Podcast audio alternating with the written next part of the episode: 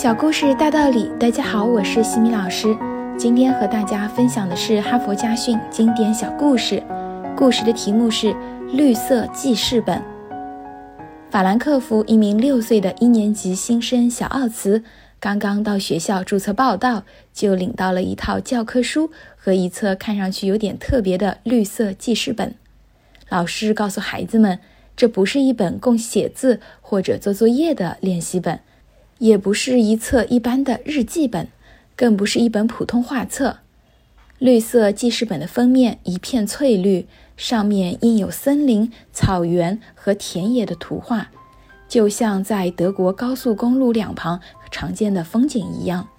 老师还告诉孩子们，绿色记事本是用再生纸制成的，原料是废纸和垃圾，因而用不着耗费大量木材。而这又意味着不必砍伐宝贵的森林。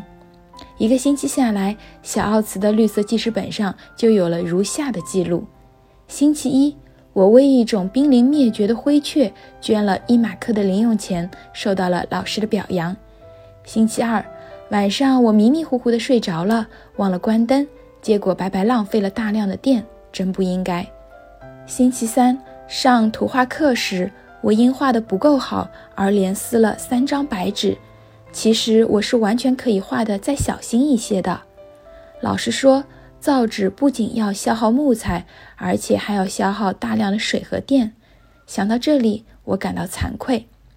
星期四，我发现妈妈只为我洗了我的两件内衣就开动洗衣机，我觉得这是一种浪费能源。后来妈妈接受了我的建议，以后不再每天都开洗衣机，而是把衣服积得多一些再洗。星期五，哥哥是个赛车手，但当他得知开赛车会排放大量污染环境的有毒废气后，他和几个也爱开赛车的朋友竟然想出了一个弥补的方法：每年每人额外栽种二十棵树。星期六，爸爸带我上超市购物。他原本计划开车去，后来听了我的话，改坐公交车，这样既可以节约开车需要的汽油，还可以减少汽车废气的排放量。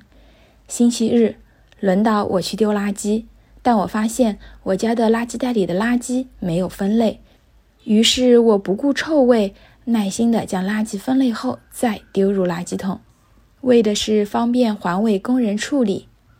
老师向全班同学朗读了小奥茨的环保周记，要求大家在课后互相传阅。小奥茨开始有点洋洋得意，但看了其他小朋友的环保周记后，他觉得自己做的还太少。他的邻桌小丹娜比自己更聪明，她竟然成功的设计出一种煮鸡蛋可以节约三分之一能源的新方法：将生鸡蛋置入少量的冷水中煮。待水一开，便切断电源，利用余热就可以把鸡蛋煮熟。小奥茨一开始并不相信，回家试验了一次之后才心服口服。有趣的是，现在全班同学在家煮鸡蛋时都采用了丹娜煮蛋法，连一些老师也尝试了这种方法后也连连称赞。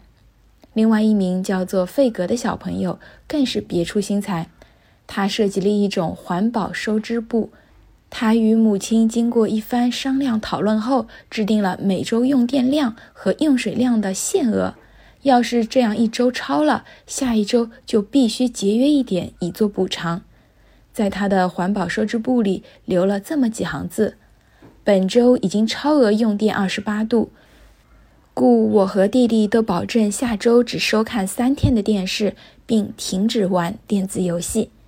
哈佛箴言：人们总认为，如果我多消耗了汽油、水电、木材这些东西，我们会多付钱。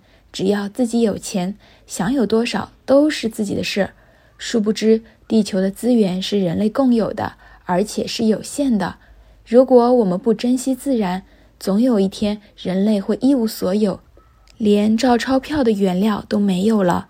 我们还凭什么财大气粗呢？今天的分享就到这里。